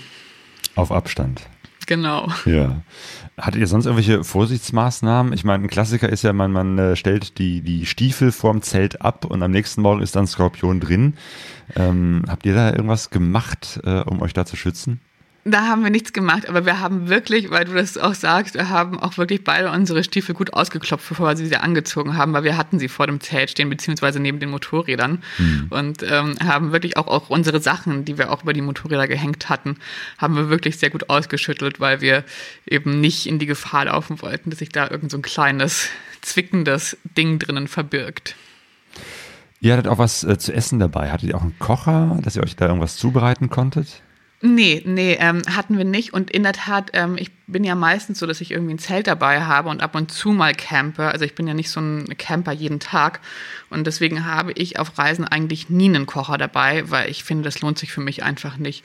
Das ist sehr viel Platz, der weggehen würde durch eben diesen Campingkocher und Geschirr. Und ähm, für mich reicht es auch vollkommen, wenn ich irgendwie drei Tage hintereinander campen würde, komme ich persönlich wirklich gut damit klar, einfach irgendwie Brot zu essen und irgendwas drauf zu schmieren und muss nicht jeden Tag eine warme Mahlzeit haben. Hm. Und so haben wir das auch gemacht. Wir haben irgendwie in der letzten im kleinen Dorf vorher das gekauft, was es da gab, was auch nicht so viel war. Es war irgendwie so zwei so kleine Brote und ähm, äh, Waschkiri, äh, Cream Cheese, äh, Frischkäse, den es überall gibt, weil man den nicht kühlen muss. Meine große Empfehlung, wenn man irgendwo ist. Und eine Tomate hatten wir, glaube ich. Und ich glaube noch zwei Bananen. Und das war's. Und ihr habt damit dann in der Wüste gecampt, wart dort und seid dann auch irgendwann wieder rausgefahren, auch wieder den, den Kanister gefunden. Genau. Und der Weg raus, lustigerweise, wie das hier oft so ist. Also wir sind dann erstmal noch ein bisschen weiter reingefahren. Wir haben gecampt und am nächsten Tag sind wir noch weiter mhm. in die Wüste rein. Und irgendwann ähm, haben wir uns dann entschlossen, umzudrehen, weil wir wussten, dass eben, wie gesagt, es gibt da, diese Straße existiert, weil da eben ein Militärcamp am Ende der Straße ist. Und wir wussten ungefähr, nach wie vielen Kilometern es kommt. Und wir wollten nicht bis dahin fahren, einfach weil es ja auch manchmal unangenehm sein kann, äh, das Militär zu treffen. Die sind, in der Tat sind auch ein paar so Militärautos an uns vorbeigefahren, als wir dann an dem nächsten Tag da gefahren sind, die uns zum Glück nicht angehalten haben. Aber ähm, wir wollten eben nicht bis in dieses Camp fahren. Deswegen sind wir dann irgendwann umgedreht und die ganze Strecke wieder rausgefahren. Und wie das oft so ist, war natürlich die Strecke raus, hat sich viel, viel kürzer angefühlt als die Strecke nach, die wir reingefahren sind.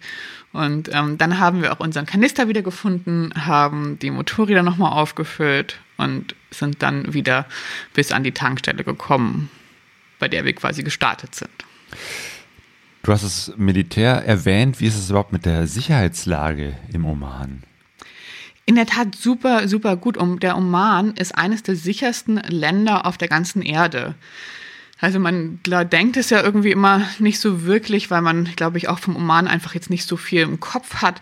Aber es ist wirklich ein super sicheres Land und ähm, eines der Länder, wo ich sagen würde, ich hatte nie Angst beim Motorrad, voll bepackt mit allem drum und dran, irgendwo draußen stehen zu lassen, während ich drinnen esse oder irgendwo vor einem vor einem Guesthouse irgendwo auf der Straße oder sowas. Also es ist wirklich so sicher. Es gibt auch kaum so Kleinkriminalität wie irgendwie so Pickpockets, Leute, die dir irgendwie deinen Geldbeutel klauen. Alle Leute sind super freundlich. Also es ist eines der freundlichsten und gastfreundlichsten Länder auch, in denen ich je war. Die sind irgendwie sofort, wenn du irgendwie an dieser Tankstelle zum Beispiel, als wir da rausgefahren sind, stand dann so ein Mann mit so einem alten Toyota Land Cruiser neben uns, der glaube ich auch dachte, oh Gott, wo kommen die denn her? War natürlich auch total verdreckt von unserem ganzen, ähm, von dem ganzen Wüstenabenteuer. Und der hat uns dann sofort auf irgendwie zwei so kalte Sprite eingeladen. Und ähm, so geht es irgendwie im Oman weiter. Man bekommt die ganze Zeit Datteln geschenkt und ähm, immer wenn man irgendwo steht und sich suchend umschaut und da Menschen sind, dann bleiben die sofort stehen und fragen, ob man irgendwas braucht. Auch in der Wüste ist uns das oft passiert, also in so wüstigeren Gegenden, die dann auch noch eher so abgelegen waren, wo dann aber vielleicht manchmal Leute vorbeigekommen sind.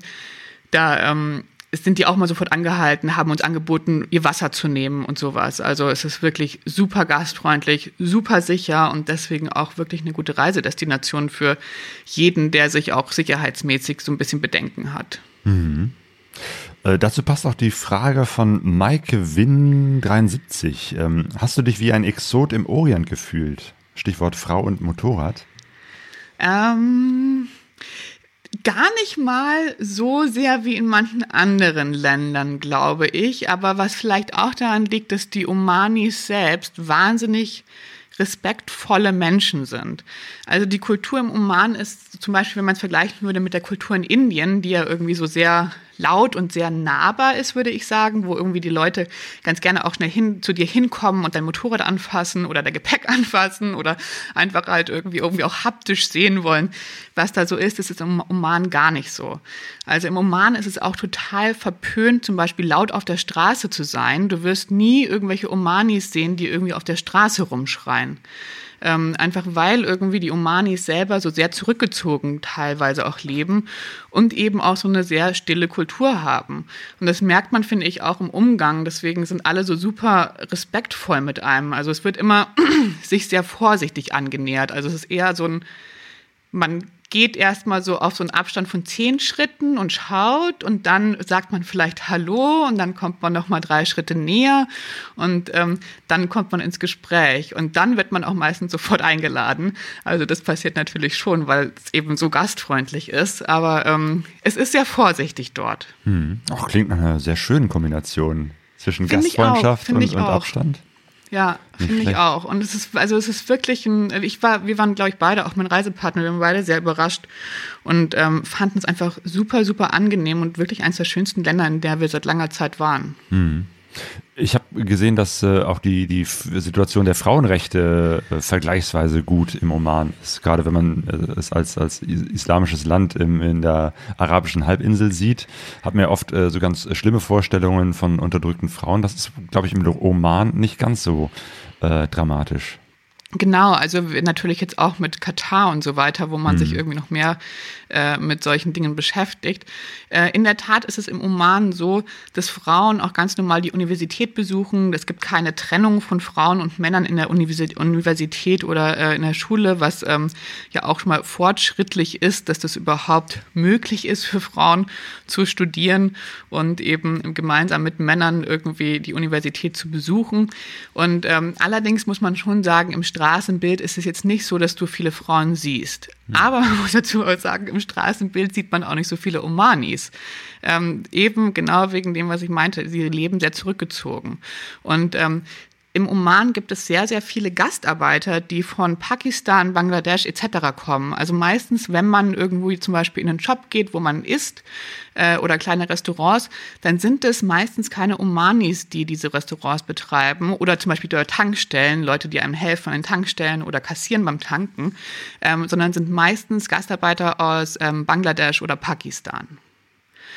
Und deswegen ist es sehr spannend, weil man irgendwie so zum einen halt so sehr viele Einwanderer hat, die aber auch gerne dort leben, weil es einfach ein, ähm, glaube ich, ganz so gutes Land ist, um dort zu leben, das eben wegen Sicherheit und ähm, weil die Regierung sich auch wirklich kümmert um die Leute. Also es gibt Krankenversicherungen, ähm, es gibt Krankenhäuser und ähm, die Regierung kümmert sich auch sehr, wenn zum Beispiel irgendwo ein Sturm ist und ein ganzes Dorf weggewaschen wird irgendwo am Strand, dann bauen die den Leuten neue Häuser zum Beispiel. Also es ist wirklich, es wird sich sehr gekümmert um das eigene Volk und deswegen lieben auch die Omanis ihre Sultane so sehr und ähm, sind wirklich irgendwie auch so, so gefühlt so sehr nationalistisch natürlich, aber auch sehr zufrieden mit ihren Regierungen. Mhm. Obwohl und, das ähm, keine Demokratie ist, sondern eigentlich, ja, Sultan ist, kann man sagen, wie so eine Monarchie. Also jemand ist der König, der das Oberhaupt genau. äh, aufgrund familiärer Erbschaften und dann ist das einfach so.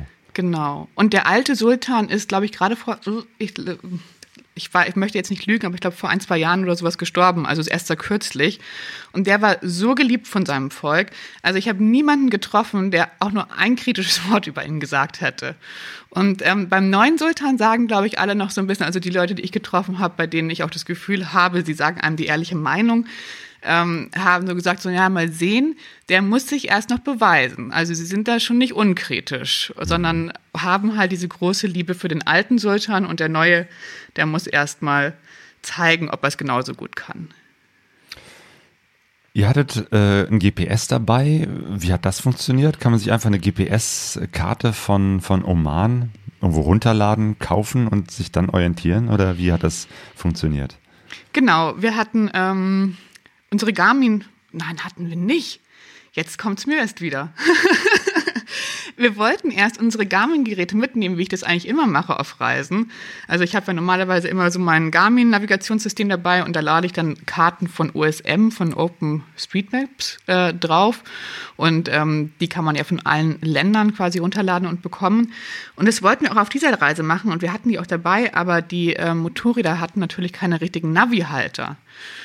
Und dann habe ich mich dazu entschieden, mit ähm, meinem Telefon zu navigieren, was ich normalerweise nicht ganz so gerne mache. Und ähm, habe auch so einen kleinen Halter gekauft, weil die Motorräder, äh, die Mietmotorräder keinen Halter hatten fürs Handy. Und ähm, habe dann mir auf maps.mi habe ich mir ähm, die Karten runtergeladen. Und leider hat es irgendwie nicht so ganz gut funktioniert, weil der Halter nicht richtig gehalten hat und ähm, das alles nicht so ganz gut ging. Aber wir sind in der Tat sehr gut durchgekommen. Also ich habe mir dort auch eine SIM-Karte gekauft, eine lokale, hatte also, wenn's, wenn man nicht irgendwo in der Wüste war, total abverschollen, so in Muscat oder in größeren Städten, hatte ich dann Internet und habe dann einfach mir in den Ohren die Navigation von Google Maps sagen lassen. Ah, okay. Und ähm, dadurch, dass es ja auch so ein weites Land ist, ist es, war das ja auch nicht so, dass wir irgendwie alle 30 Meter irgendwie nach rechts oder nach links gefahren sind, sondern es war ja relativ klar, wo man abbiegt, wo man hin möchte. Und ähm, wenn du jetzt 200 Kilometer in die Wüste fährst, dann sind da ja auch nicht so viele Möglichkeiten. Das heißt, es gab jetzt nicht die Situation, dass es da äh, verspurte Spuren gab, die in alle möglichen Richtungen zeigen. Das gibt's ja auch, kenne ich so aus, aus Geschichten, weiß ich nicht, äh, irgendwo in, in der Mongolei, wo man äh, ganz, ganz viele Spuren hat und keiner, keiner weiß genau, welches ist davon jetzt eigentlich die Straße und wo führt's jetzt irgendwo hin. Das gab es in der Tat einmal. Ähm, da waren wir auf der Suche nach so einer komischen Höhle, die so am Meer irgendwo sein sollte, bisschen außerhalb eines kleinen, kleinen Dorfes. Und wir sind extra dahin gefahren, weil uns zwei Tage vorher äh, ein Omani gesagt hat, wir müssen da unbedingt hin, weil es so eine tolle Höhle ist. Also wir auf und dahin. Und ähm, da war dann irgendwie noch so ein kleines Schild, obwohl es so die Hauptattraktion des Dorfes war. Da war noch so ein kleines Schild und dann war da nur noch Sand und eben, wie du sagst, auch so fünf verschiedene verschiedene Trails, bei denen man raus ist. Aber das Problem war auch, also ich glaube, selbst mit GPS und auch Google Maps konnten einem da jetzt nicht so richtig Aufschluss drüber geben, wo diese Höhle ist, weil die einfach nicht richtig die war einfach nicht richtig angezeigt. Und wir sind dann halt da so ein bisschen rumgefahren, erst viel zu weit gefahren, dann sind wir auf so einen Felsen geklettert, haben runtergeschaut, haben gesehen, dass die Höhle ein bisschen weiter links sein muss, wieder ein bisschen weiter nach links gefahren. Also es war dann einfach so ein bisschen eine äh, kleine Spurensuche nach der Höhle. Aber ähm, ich glaube auch nicht, dass einem das GPS in dem Fall sehr geholfen hätte, weil da, glaube ich, auch einfach nicht gestanden hätte, hier Höhle zum Anschauen. Okay, es ist also ein äh, touristisch noch nicht ganz so ähm, erschlossenes Gebiet, der Oman. Es kommt ein bisschen drauf an, wo man hinreist in der Tat, weil es gibt so diesen Norden, bisschen nördlicher, Nordosten von Oman, ähm, um Muscat rum. Da ist es schon ein bisschen touristischer, aber wenn man zum Beispiel wie wir in Salala anfängt und dann diese Küstenstraße rauffährt, da ist einfach wirklich nicht viel los. Also wir sind die ersten, abgesehen von dieser Wüstentour, die wir gemacht haben, danach so die ersten drei, vier Tage, die wir gefahren sind, sind wir, glaube ich, keinem einzigen Touristen begegnet in der Tat, mhm. sondern waren immer alleine auf weiter Flur. Vielleicht lag es auch an der Reisezeit, weil wir eben nicht mehr irgendwie über Weihnachten oder so da waren, aber ähm, da war nicht so viel los. Im mhm. Nordosten ist es dann schon ein bisschen mehr, da gibt es dann auch wieder mehr Hotels zum Beispiel. Also auch auf dieser ersten Strecke, ähm, wenn man so beim Booking oder auf irgendwelchen so Plattformen geschaut hat, ähm, bei denen man normalerweise bucht, gab es dann für irgendwie die ersten 700 Kilometer kein Hotel, das du irgendwie gefunden hättest auf in westlicher Sprache. Und auf Google Maps hat man dann vielleicht noch gesehen, ah, hier ist irgendwas, steht auf Arabisch da, hat aber keine Übersetzung. Und dann muss man halt Leute fragen, wenn man irgendwie nicht campen will. Wir wollten eigentlich noch mal campen und da war es dann aber zu windig und dann haben wir gesagt, okay, jetzt fragen wir mal, ob irgendjemand was weiß. Und dann haben uns die Leute auch sofort auf das nächste Dorf gedeutet und ähm, meistens findet man dann eben auch so ein kleines Gasthaus. Einmal bei dieser Höhle, bei der wir waren, haben wir so ein kleines, wie so ein Ferienhaus gemietet, das uns dann da jemand, ähm, dass uns dann da jemand irgendwie aufgesperrt hat, den wir noch gefunden haben auf der Straße, weil wir irgendwie dumm rumgeschaut haben und uns gefragt haben, ob wir was brauchen. Und ähm, ja, also das ist dann schon ein bisschen abenteuerlicher, dieser untere Teil des Omans. Und im Nordosten ist es dann wirklich ein bisschen erschlossener auch. Und da kann man eben auch in, da gibt es noch eine Wüste, ähm, die Wahiba Sands Wüste heißt die, die ist total touristisch erschlossen. Ah, okay. Weil es gibt ja schon ein paar interessante Punkte, die du ja auch äh, in deinen Videos gezeigt hast. Unter anderem auch den Point of No Gravity. Also ein, ein Ort, wo wo die Schwerkraft aufgehoben ist. Was ist das? Genau, das ist so eine Straße, die aussieht, als würde sie bergab oder bergauf gehen und ähm, tut es aber nicht. Also es sieht aus, als würde es als würde es quasi raufgehen, aber man rollt runter.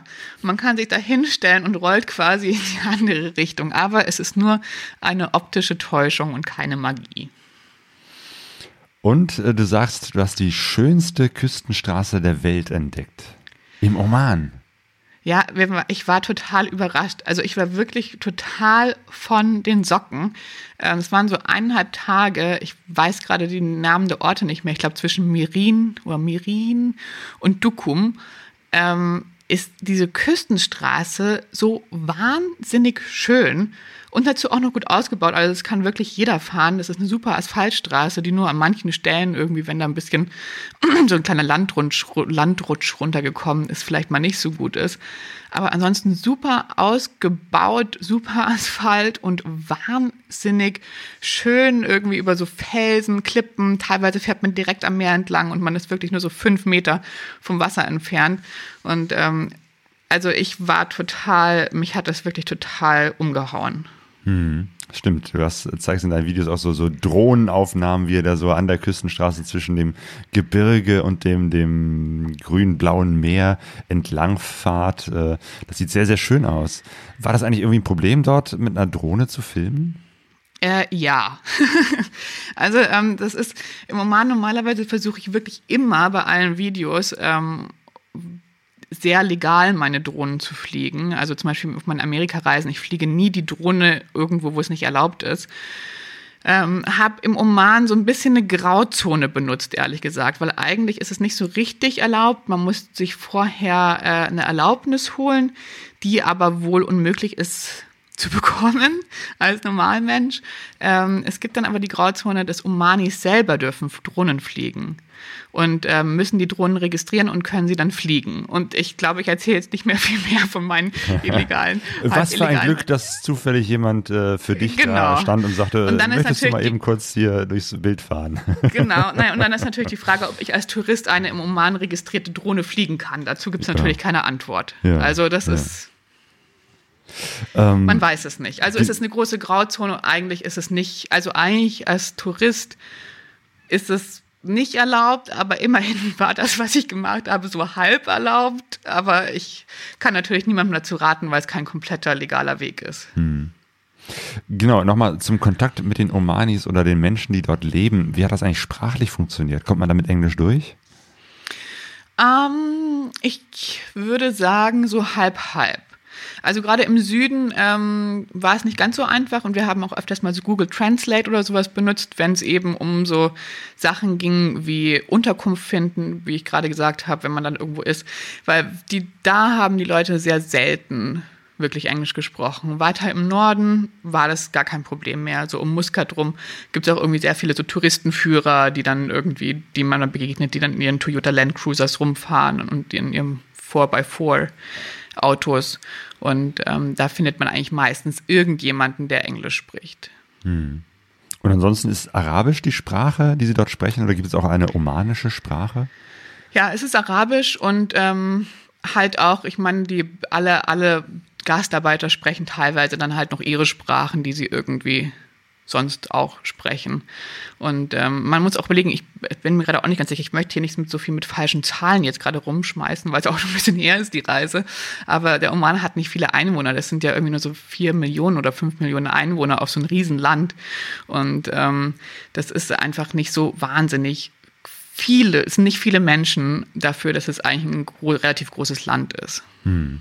Genau, großes Land, viel Wüste, wenig Menschen und Sandstürme. Ihr seid sogar mal richtig in einen Sandsturm reingeraten. Ja, das stimmt. Ähm, das war einer der anstrengend, also abgesehen von diesen Wüstentagen, die, glaube ich, eher mental anstrengend waren oder körperlich anstrengend waren, war auch dieser Sandsturm einer der anstrengendsten Tage, einfach weil er so heftig war. Also es war wirklich wie so eine, wie so eine Faust, die einen getroffen hat. Weil ich finde, wenn man fährt, dann ist es ja, es gibt ja manchmal so Wind, der dann irgendwie so sehr regelmäßig kommt und einen so ein bisschen drückt. Und ich finde, damit kann man sich irgendwie so ganz gut ähm, arrangieren. Aber der Sandsturm war so sehr böig und dazu ähm, immer wenn einem, es war eine Strecke, auf der auch sehr viele so Laster schon gefahren sind, also das war nicht mehr ganz so einsam. Und immer wenn dann so ein Laster oder ein größeres Auto an einem vorbeigefahren ist, war das wirklich wie so eine Faust irgendwie von diesem Druck, die die mitgenommen haben. Und man hat so echt so ein, so ein Sandwehe und Luftfaust irgendwie ins Gesicht bekommen, die einem so kurz den Atem geraubt hat. Und das war, ich glaube, wir waren wahrscheinlich so drei Stunden oder sowas oder dreieinhalb, vier Stunden irgendwie in diesem Sandsturm, bis der ein bisschen aufgehört hat. Und ähm, das war einfach wahnsinnig anstrengend. Auch weil man natürlich nicht anhalten konnte. Also man ist ja irgendwie so dann so gefangen. Man ist, also man kann nicht richtig anhalten. Äh, warum nicht? Warum konntet ihr nicht anhalten? Wäre doch vielleicht eine Möglichkeit gewesen, ihr stellt euch irgendwo unter und wartet mal ab, bis das vorbeigeht. Weil, weil es da einfach nichts gibt. Also es ist ja, es ist, es ist ja nicht, als würde da in der Wüste die ganze Zeit irgendwie so ein kleines Hüttchen stehen, wie so eine Bushaltestelle, an der man sich dann so verstecken kann. Keine Trinkhalle, wo man sich mal eben eine Cola ziehen kann. genau, das gibt's ja dann, das gibt's ja nicht. Also es hätte vielleicht schon keine Dörfer gegeben, äh, aber das Problem war auch immer, die Motorräder abzustellen. Dann musste man sich immer umdrehen, weil wir in die falsche Richtung quasi gefahren sind. Wenn wir es in unsere Fahrtrichtung abgestellt haben, war der Wind so stark, dass es die Motorräder umgeweht hat. Wir sind, glaube ich, ein, zwei Mal angehalten. Da mussten wir dann halt immer umdrehen und ähm, das Motorrad in die andere Richtung stellen, damit es mit dem Ständer gegen den Wind stand. Trinken konnte man auch fast nicht, weil einem irgendwie so viel Sand sofort in den Mund geflogen ist. Und dann will man seinen Helm ja auch gar nicht ausziehen, weil irgendwie eh schon alles rumfliegt oder die Handschuhe ausziehen, weil man das Gefühl hat, nichts bleibt mehr an Ort und Stelle. Und ähm, gefühlt ist es dann so einfach die einfachste Lösung, weiterzufahren und sich zu denken, so, puh, einfach raus hier. Man mhm. weiß halt nicht, wie lang es ist. Ja, es war eine Asphaltstraße, die dann mhm. aber voll mit Sand war, was dann auch das Fahren schwierig gemacht hat, ne? Ja, und es war auch sehr interessant, weil natürlich sofort da lauter so Bagger gekommen sind, die halt diese Sand, diese, weil es ist eine der Hauptstraßen, also das ist natürlich für die Omanis auch wichtig, die frei zu behalten, weil das war eine Straße, die nach dem Ort Dukum ist und Dukum ist so einer der größten Hafen im Oman. Und ähm, das ist eine sehr wichtige Verbindung zwischen ähm, Muscat, der Hauptstadt, und ähm, dieser Hafenstadt Dukum. Und ähm, die muss natürlich freigehalten werden, um da irgendwie auch den Handel am Laufen zu halten. Da waren dann sofort ganz viele so Bagger, die versucht haben, diese Straße in Sisyphos Arbeit frei zu bekommen von dem Sand, aber man hatte auch das Gefühl, umso mehr Sand sie weggeschaufelt haben von der Straße, umso mehr Sand lag da sofort wieder. Und ähm, deswegen, wir sind teilweise, also die ganz normalen Jeeps um uns rum, die sind natürlich viel schneller gefahren. In so einem Auto ist das ja für dich nicht schlimm, aber wir sind irgendwie teilweise wirklich so mit 30 km/h auch gefahren, wenn dann so Sandverwehungen kamen auf der Straße, weil du ja einfach nicht weißt, wie dein Grip ist, wenn dann plötzlich auf so einer Straße so 20 Zentimeter Sand liegen. Oh. Ja, 20 Zentimeter, das ist ja dann schon ja, egal, ob da halt jetzt Asphalt so, drunter ist oder nicht, du, du fängst an genau. zu rutschen. Ne?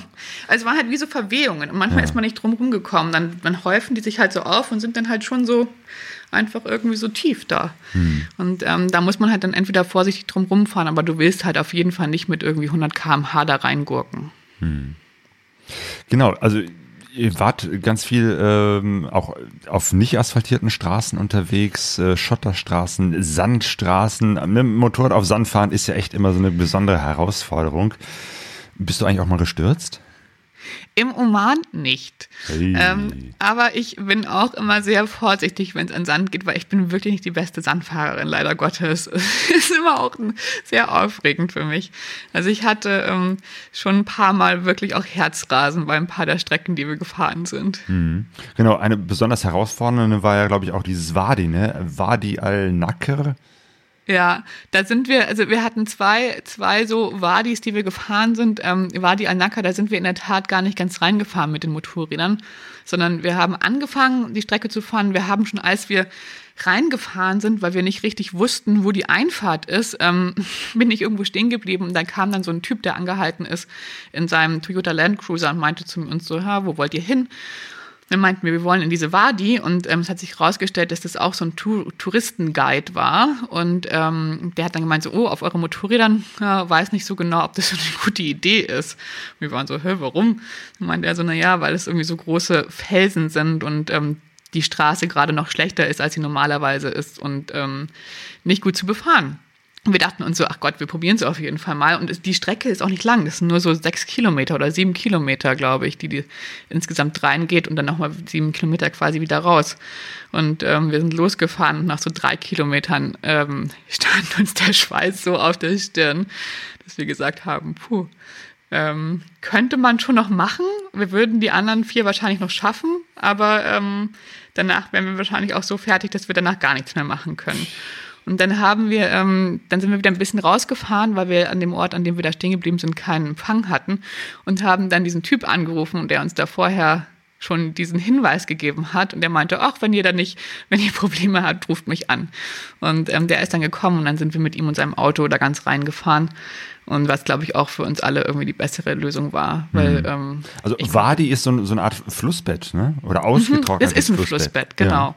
Also das ist ein Flussbett und in der Regenzeit eben, ähm, dann füllt sich das auch mit Wasser, was total eindrücklich war zu sehen, gerade in dieser Wadi al-Nakr, ähm, weil man dort wirklich gesehen hat, wo das Wasser normalerweise steht und es ist einfach so fünf Meter hoch in der Regenzeit. Und man oh. denkt es ja nicht. Also weißt ja. du, weil das da ist, es ist halt, du fährst wie auf so einem Flussbett. Also das, so sind die Steine auch. Also es sind halt so riesen, riesene Rocks einfach, auf denen man fährt. Deswegen war uns das auch dann mit den Mietmotorrädern vor allem auch noch, da dachten wir uns so, Gott, dann schmeißen wir die hin und müssen irgendwie noch so viel Kaution bezahlen und so weiter. Und ähm, das ist natürlich ähm, dann eine Herausforderung, aber es ist richtig cool zu sehen, wie viel Wasser da wirklich auch stehen kann. Und ähm, zu diesen Regenzeiten sind die dann eben auch nicht befahrbar, diese Wadis, hm. weil da natürlich zu viel Wasser drin steht. Hm. Hat die eigentlich auch gute äh, Reifen, also Offroad-taugliche Reifen? Also es waren so 50-50 Reifen. Also ja. es waren, glaube ich, so, ich bin gar nicht, glaube ich, so Pirelli Scorpios oder sowas hatte ich, glaube ich, drauf. Oder Heidenaus oder irgendwie sowas in die Richtung. Aber ähm, war gut genug. Also mhm. das war schon, die waren schon drauf ausgelegt, nicht nur auf dem Asphalt bewegt zu werden. Und ähm, der Vermieter hat natürlich auch gesagt, ihr dürft sie auch auf Schotter bewegen, was ja nicht selbstverständlich ist manchmal, weil oft ist es ja so, wenn man ein Motorrad mietet oder ein Auto mietet, dann werden so Schotterfahrten da ausgeschlossen. Ähm, das ist im Oman, glaube ich, nicht so einfach, weil man schnell in Gefahr läuft, auf irgendwelche Schotterstraßen zu kommen und an viele Orte eben auch gar nicht kommen kann, ohne auf Schotter zu fahren. Ja, ich erinnere mich, äh, Sonja und ich haben mal äh, in, ähm, in Nairobi äh, Motorräder ausgeliehen, beziehungsweise Sonja hatte so einen kleinen Roller und da sagten die auch, ja, aber nicht Offroad fahren, ne? Dachten, ja, wir sind hier in Kenia. Natürlich sind wir ganz viel Offroad gefahren und siehe da, es ging. ja, das denkt man sich immer, es ist lustig in Ländern, in denen es eigentlich gar nicht so viele asphaltierte Straßen gibt. Ja, ja. Ähm, aber ihr wart eben halt nicht nur draußen in der Natur, sondern auch äh, in, in, großen Städten unterwegs. Ne? Muscat ist die Hauptstadt, äh, sagtest mhm. du, von Oman. Und da gibt es ja auch äh, diese berühmten Märkte, diese Souks. Genau. Also es ist auch für, für mich war es auch sehr spannend, weil ich im Gegensatz zu meinem Reisepartner, der ähm, sich Kultur schon ganz gerne anschaut, aber ich bin ja in der Tat auch wirklich jemand, der sich so gerne so wirklich kulturelle Events und ähm, Sehenswürdigkeiten ansieht oder Kunstwerke oder vor allem auch Architektur und Bauten. Und ähm, für mich war Muscat sehr spannend. Also ich fand's toll, auch weil ich mich schon die ganze Zeit darauf gefreut habe, irgendwie auf so einen Markt zu gehen. Und ähm, wir am Anfang natürlich, dadurch, dass wir aus wenig Platz hatten, nichts gekauft haben. Und ähm, ich wollte unbedingt Weihrauch kaufen, weil Weihrauch ist ja im Oman so das Gold, glaube ich auch. Das war früher auch ähm, teurer als Gold. Und ähm, das war das Produkt, mit dem Oman am meisten gehandelt hat vor tausend Jahren oder warum es auch damals so ein reiches Land war. Und ähm, diese Kultur ist noch immer da und ähm, es wird noch immer viel Weihrauch produziert und teilweise auch mit der hochwertigste Weihrauch auf der Erde. Und ähm, in der Tat kann man auch so Weihrauch auflösen in Wasser und danach trinken und es soll sehr, sehr gesund sein und so oh. eine antibakterielle Wirkung haben. Und es ist richtig lecker. Echt? Ja. Boah, das stelle ich mir ziemlich äh, bitter und eklig vor. Nein, das ist richtig lecker. Also ich finde es gut, aber vielleicht muss man auch Weihrauch, ich mag auch den Geruch von Weihrauch gerne. Ja, also, also als glaube, Geruch mache ich den auch. Jetzt ist ja bald Weihnachtszeit, also da, da freue ich mich genau. auch schon irgendwie so ich glaub, dann solche wird's, Dann wird es dir auch schmecken. Dann wird es dir auch schmecken. Es ist richtig lecker. Man muss es so kalt stellen. Ich habe das Aha. auch noch immer zu Hause. Ich habe so zwei Kilo Weihrauch gekauft, die ich mitgebracht habe. zwei Kilo? ja, man kann es nicht, man kann es nicht so viel kleiner kaufen. Das ist ähm, so zwei kleine Steinchen, damit kommt man nicht weit. Man muss sich dann entscheiden, ganz oder gar nicht. Und ähm, ich löse das immer noch manchmal ganz gerne auf. Das sind einfach so ein paar Steinchen und so ein Wasser und dann stelle ich es in den Kühlschrank und dann am nächsten Morgen gibt es Weihrauchwasser. Hey, Leas Weihrauchlimo. Genau. Vielleicht ein neues Business, jetzt so mit, mit äh, Sprudelwasser. Äh, Wäre das vielleicht mal eine neue Marktlücke. Vielleicht kann man es auch mit Alkohol mischen, das habe ich noch nicht ausprobiert. Ah, der, Wobei das dann wahrscheinlich ein großer Frevel wäre, so eine muslimische Tradition mit irgendwie so Alkohol anzureichern. Warst du eigentlich auch mal in, in, so einer Moschee? Ja, auch in Muscat in ähm, dieser sehr, sehr, sehr großen Moschee, die der alte Sultan gebaut hat, die auch, glaube ich, mit einer der größten Moschees auf der ganzen Erde ist. Und ähm, das schaut man sich dann natürlich an. Und es war, glaube ich, das einzige Mal im Oman, dass ich in einer Moschee war. Ich war gefühlt irgendwie schon in vielen Moscheen und manchmal ist es ja so ein bisschen wie Kirchen. Ne? Ähm, man darf das ja nicht zu laut sagen, aber ich habe dann immer das Gefühl, hat man irgendwie so ein paar davon gesehen, dann reicht das vielleicht auch. Und an der Stelle äh, ist dein Reisepartner wieder äh, zurück äh, nach Hause gefahren und du hattest noch eine Zeit, wo du dann äh, alleine weitergereist bist. Genau, Genau.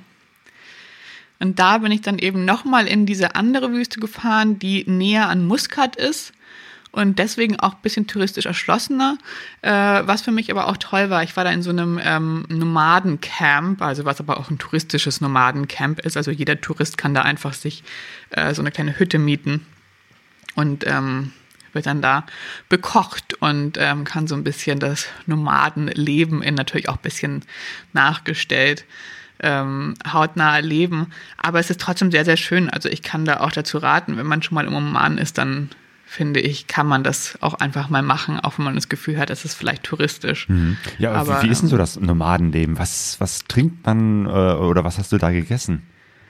Ähm, es gibt, ich esse ja fast vegetarisch inzwischen, deswegen ähm, esse ich meistens nicht so viel Fleisch, aber was es in der Tat gibt, ist Kamelfleisch. Habe ich auch früher schon öfters mal gegessen. Ähm, schmeckt mir eigentlich gut, habe ich aber im Moment eben nicht gegessen, weil ich nicht mehr so viele Tiere esse. Ähm, Kamelfleisch, ähm, ganz oft irgendwie so Currys. Es gibt auch zum Frühstück manchmal so, so wie so Dal, also indischen Dal mit so ein bisschen Bohnen und sowas. Und ähm, immer Fladenbrot, das über dem Feuer gemacht wird, was sehr, sehr lecker ist natürlich, wenn man dann über dem Feuer gegrilltes, frisches Brot zum Frühstück bekommt. Und ja, es gibt ähm, ja viele so Mixturen. Es gibt ähm, ein besonderes Gericht, das habe ich in Muscat hat das mein Reisepartner gegessen. Ähm, das ist so Fleisch, das, ich glaube, Lammfleisch, das in so einem unterirdischen Ofen gebacken wird für, ich glaube, zwei Tage oder sowas und dann schon so fast auseinanderfällt und in so Bananenblättern eingewickelt ist. Mhm. Und das ist so eines der bekanntesten äh, omanischen Gerichte. Mhm. Ansonsten, äh, ihr habt ja auch äh, zwischendurch mal gegessen äh, auf der Reise und habt öfter auch mal in, in der Stadt so das beste Restaurant gefunden, was gar nicht so schwer war, oder? Genau, das war eben dieses Restaurant, wo er dieses omanische, äh, dieses omanische Essen gegessen hat. Und man muss aber sagen, ich meine, klar, in Muscat, da gibt's irgendwie so dieses beste omanische Restaurant, aber ansonsten, während wir da an der Küste entlang gefahren sind, in den eher unbekannteren Gegenden, war eben, wie ich vorher schon gesagt habe, das Essen sehr geprägt eben mit so indischer und pakistanischer und Bangladeschi Küche, einfach weil die meisten Restaurantbetreiber ähm, daher kommen. Und deswegen gab es da eben auch viele so Currys, die man eher so aus diesen Teilen der Welt ähm, kennt zum Abendessen oder sowas wie so gegrilltes Hühnchen äh, oder solche Späße. Hm. Also wenn man nicht in der Hauptstadt ist, dann ist es schon sehr auch ähm, ja indisch, pakistanisch angehaucht das hm. Essen. Ja, und äh, meistens war das dann eben halt auch direkt an der Tankstelle, ne? Also zumindest habe ich so gesehen, genau. dass ihr dann meistens gesagt habt, da ist eine Tankstelle und da ist auch ein Restaurant. Fertig. Genau. Und was anderes Und man, man hat auch natürlich das genommen, was irgendwie da gerade da war. Ja. Also ähm, wenn man nicht gerade in Muscat war und sich dann die große, die große Auswahl vor allem aufgetan hat, dann gab es halt nur oft nur ein Restaurant oder halt einen kleinen Laden, in dem man dann sich ein kleines Eier-Sandwich hat machen lassen oder sowas. Ja du hast gesagt, du machst gerne Märkte, ne? Du warst auch auf einem Kamelmarkt und auf einem Ziegenmarkt, ähm, also auch Märkte, die wir gar nicht so kennen. Ja, ich war auf einem Kamelmarkt und das war, glaube ich, wahrscheinlich das einzige Mal, dass ich mich so gefühlt habe, wie der Fragenstellende vorher gesagt hat, als Frau irgendwie alleine. Ähm, als ein bisschen angeschaut und ein bisschen fehl am Platz vielleicht, war auf diesem Kamelmarkt. Ähm, der ist in einer Stadt namens Sinau und es ist der größte Kamelmarkt des Omans. Und ähm, ich fand es total spannend und wollte da unbedingt hingehen. Und ich war eben dann ohne meinen Reisepartner dort, weil ich schon alleine war. Und das war, weil dadurch, dass es so ein einheimischer Markt ist und da gar keine anderen Touristen waren, äh, haben sich, glaube ich, einfach alle gefragt, was macht die da? Und dann kam ich natürlich auch irgendwie so mit diesem Motorrad an und ähm, dass ich dann da geparkt habe und hatte einen Helm in der Hand und ähm, habe mir dann diese Kamele angeschaut, die ich natürlich auch nicht vorhatte zu kaufen, weil es ist schlecht, ein Kamel mitzunehmen auf dem Motorrad. Ähm, aber die Leute Obwohl du schon ein großer Kamel, Kamel-Fan bist, ne? Das hat man schon ja. gemerkt. die Tiere haben es dir ähm, angetan. Ich hätte echt richtig gerne eins gekauft, muss ich ganz ehrlich gestehen. Es gab auch so süße Babykamele, die sie verkauft haben. Oh Gott, oh Gott, oh Gott. Ähm, aber ja, und da war, da war man aber schon so ein bisschen, da war ich so ein bisschen fremdkörpermäßig, aber da wurden dann auch alle irgendwie, nachdem so die erste Skepsis so überstanden war, wurden dann auch sehr, sehr nett und haben mir Chai, also so Tee angeboten und irgendwelche kleine Snacks zum Frühstücken und ähm, zwei Leute, die irgendwie so ein bisschen Englisch gesprochen haben, haben versucht, mir zu erklären, wie diese Auktionen ablaufen. Und ähm, ich stand dann da einfach irgendwie zwei, drei Stunden und habe mir angeschaut, wie diese Kamele versteigert werden. Und ähm, ich fand das ein richtig tolles Spektakel. Mhm. Das heißt, es ist wirklich so ein Markt, wo es, wo man nur hingeht, wenn man ein Kamel verkaufen oder kaufen genau. will. Und ich habe mich auch erst gefragt, weil es war sehr schwierig im Internet ähm, richtige Informationen darüber zu finden, weil, glaube ich, auch seit Corona im Oman die Marktsituation sich so ein bisschen geändert hat und deswegen gab es keine so up-to-date-Informationen. Und ähm, ich wusste deswegen auch gar nicht so genau, ob der wirklich stattfindet und habe, das war schon so ein Umweg von irgendwie so 150 oder 200 Kilometer, den ich da gefahren bin, um in diese Stadt zu kommen. Und ähm, habe mich die ganze Zeit gefragt, ob der auch wirklich stattfindet, dieser Markt. Und ähm, als ich dann aber am Tag davor hingefahren bin, war mir relativ schnell klar, dass der stattfindet, weil lauter so Pickup-Trucks mit so zwei Kamelen hinten irgendwie auf ihrem kleinen Pickup auch in die Richtung gefahren sind. Und ähm, da war dann natürlich klar, okay, da ist irgendwas los, was mit Kamelen zu tun hat. Und wie sieht das aus? Also da stehen dann ganz viele Menschen und ganz viele Kamele zusammen genau, und geht, die werden irgendwie versteigert? Oder, oder, Es geht ganz, ganz früh los. Also man muss schon so, ich war schon um 6 Uhr morgens dort und ähm, in der ersten Stunde ähm, oder in den ersten eineinhalb Stunden äh, schauen sich alle Leute, also die Kamele an, die da alle rumstehen und ähm, begutachten die und dann werden diese Kamele nach und nach zur Auktion angeboten und werden dann von einem oder sogar zwei Auktionatoren quasi vorgeführt und ähm, einem Halfter und dem Besitzer und ähm, dann geht's los und jeder steigert. Und manchmal werden sie versteigert, manchmal aber auch nicht. Also es geht nicht jedes Kamel, das versteigert wird, auch an den Mann. Hm. Aber es waren eben halt nur Männer da auf dieser, auf diesem Markt. Am Kamelmarkt waren in der Tat nur Männer. An dem hattest du auch erwähnt, ähm, ich war auch noch an dem Ziegenmarkt in Niswa, was so der touristischste Markt ist, glaube ich, den es gibt. Ähm, der aber auch, also der ist zwar touristisch, weil Touristen hinkommen und sich das anschauen, aber der ist für Einheimische. Also es ist nicht so, dass das irgendwie vorgeführt wird für Touristen, sondern es ist einfach einer der größten Ziegenmärkte im Oman. Und ähm, auf dem Ziegenmarkt waren in der Tat auch mehr Frauen, ähm, weil da sehr viele so Beduinenfrauen waren. Und ähm, beim, bei den Beduinen ist es ein bisschen anders, weil Frauen ganz oft ähm, die finanzielle Macht haben quasi. Also wenn was gekauft wird, dann muss bei der Frau am Ende des Tages gefragt werden und die dann die Geldbörse locker machen, um diese Ziege oder was auch immer zu kaufen. Und deswegen waren an dem Markt auch mehr Frauen. Hm, nicht schlecht. Und ja, dann warst du noch ein bisschen alleine unterwegs, auch mit dem Motorrad? Genau. Ich bin dann nochmal in so eine andere Wadi gefahren, wo ich auch zum ersten Mal schwimmen war, was auch sehr, sehr schön war. Und ähm, wie gesagt, war irgendwie in dieser Wüste und dann habe ich nochmal so einen großen Kreis quasi zurück nach Muscat gemacht. Und dann war die Reise auch irgendwann zu Ende. Gab es bei dieser Reise eigentlich auch mal so einen, so einen richtigen Tiefpunkt? Etwas, was so gar nicht so wie geplant war oder wo du auch vielleicht gesagt hast, Mensch, das habe ich mir anders vorgestellt? Ich glaube bei der Reise gar nicht so wirklich, ehrlich gesagt. Also es war eine sehr, es war eine sehr harmonische Reise und es war auch eine sehr schöne Reise. Also es war, es gab irgendwie selten so Tage, bei denen ich mir dachte so, boah, was hast du jetzt schon wieder hier gemacht und wo hast du dich da wieder drauf eingelassen? Also ich war meistens abends eher vom Guten beseelt als von von irgendwelchen Dramen oder von irgendwelchen Herausforderungen, die einen ganz schlimm geschlaucht haben. Also es war eigentlich immer ein positives zu Bett gehen und auch ein positives Aufwachen mit zu sagen, so, juhu, ich freue mich richtig, jetzt weiterzufahren und noch mehr zu erleben und noch mehr von dem Land zu sehen. Und ähm, das ist auch, es hat sich wirklich auch so ein bisschen angefühlt, als würde so, so ein Highlight irgendwie so nach dem nächsten kommen. Und ich glaube auch die Richtung, in der wir gefahren sind, also vom Süden von Salala und mit dieser Wüste am Anfang in den touristischeren Norden, ich glaube, das war die richtige Richtung. Weil manchmal hat man ja so das Gefühl, so, ich glaube, der Norden ist schon also es hat ja einen Grund, warum das touristischer ist. Einfach weil da diese sehr, sehr hohen Berge sind. Also der Oman hat ja Berge, die sind bis zu 3000 Meter hoch, was ja sehr mhm. hoch ist für so ein mhm. Land, von dem du quasi vom Meeres, Meeresspiegel bis auf diese 3000 Meter hoch fährst. Und ähm, das hat natürlich einen Grund, dass der Norden touristischer ist, einfach weil es da sehr schön ist und sehr eindrücklich. Und ähm, ich glaube, es war die richtige Entscheidung, das vom Süden in den Norden zu machen.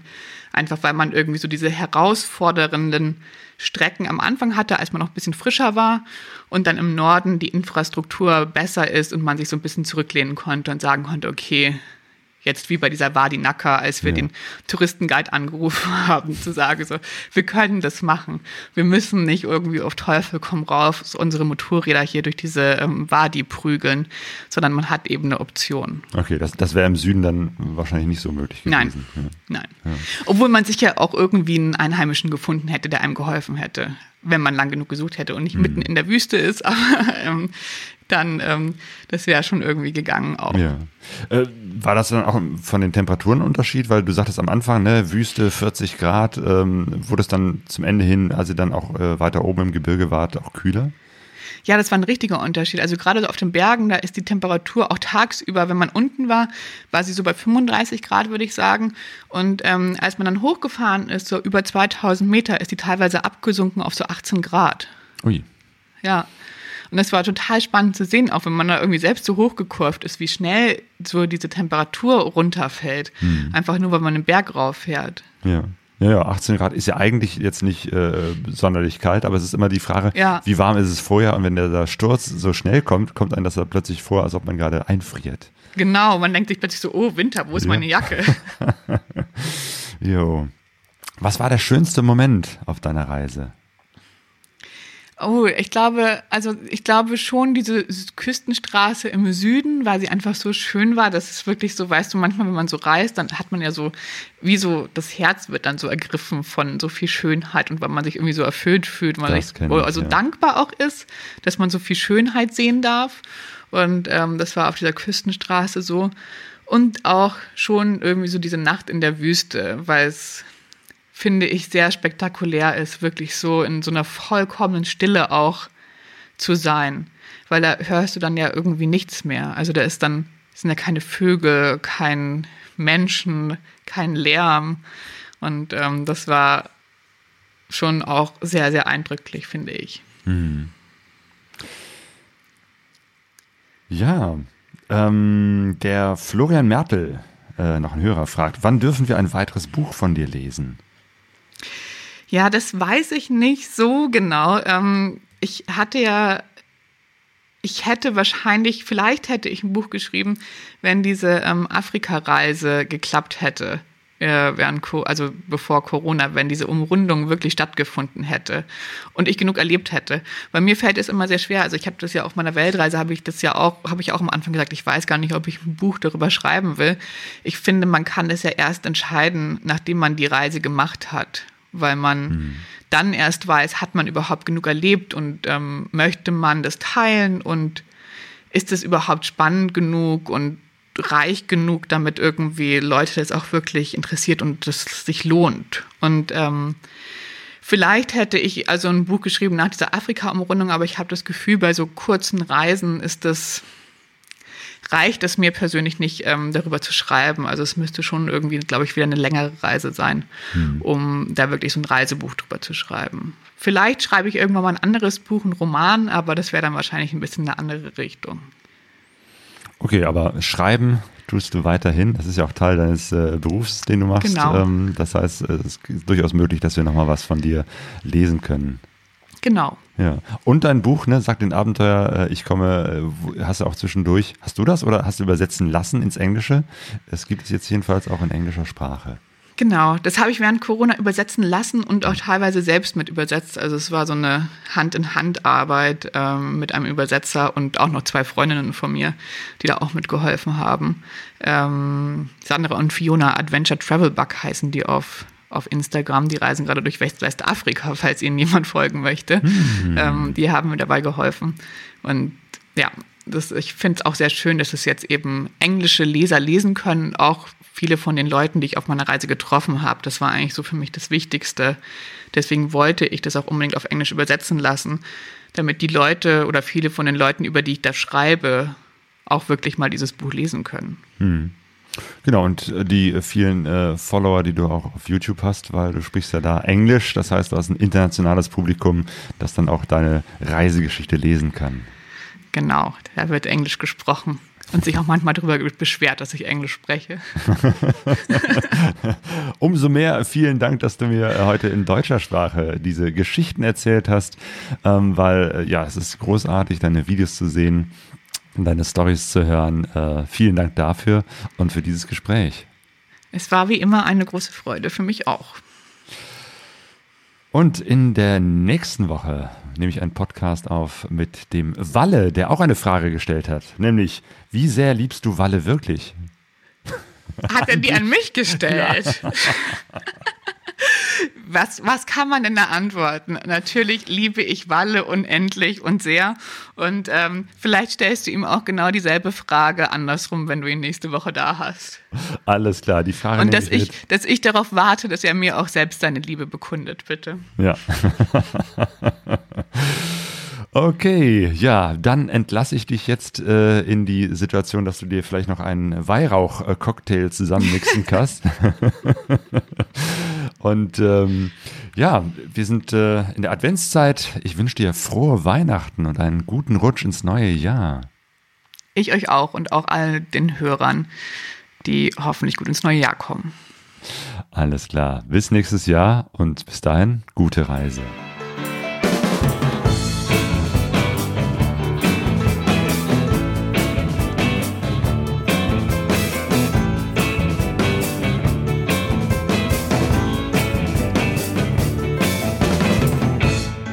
Ortega Sorraise. DE